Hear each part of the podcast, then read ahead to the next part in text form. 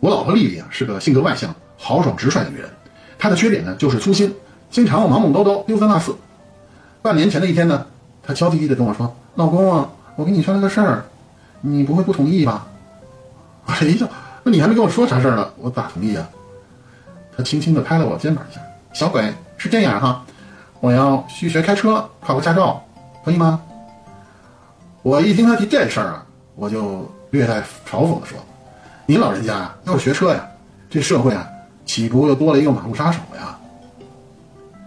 想了一下，他还是坚定的说：“嗯，我一定行，这驾照啊，老娘考定了。”就他这雷厉风行的性格啊，我实在拗不过他，就陪他去驾校报了名。从此呢，我老婆的学车经历啊就开始了。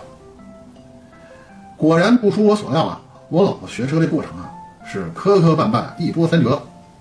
总算呀，熬到了考科目三上路。考试前一天啊，那教练啊就给他安排了一个临阵磨枪的这个小套课。那天呢，我正好休假，我就陪他到驾校。我看他上车的时候呢，就给那个教练啊，就偷偷啊塞了一叠那个百元钞票。哎，我当时一阵纳闷，心想啥情况？等他下车的时候呢，我赶忙过去问他：“哎，弟弟，你这怎么能做这事儿啊？”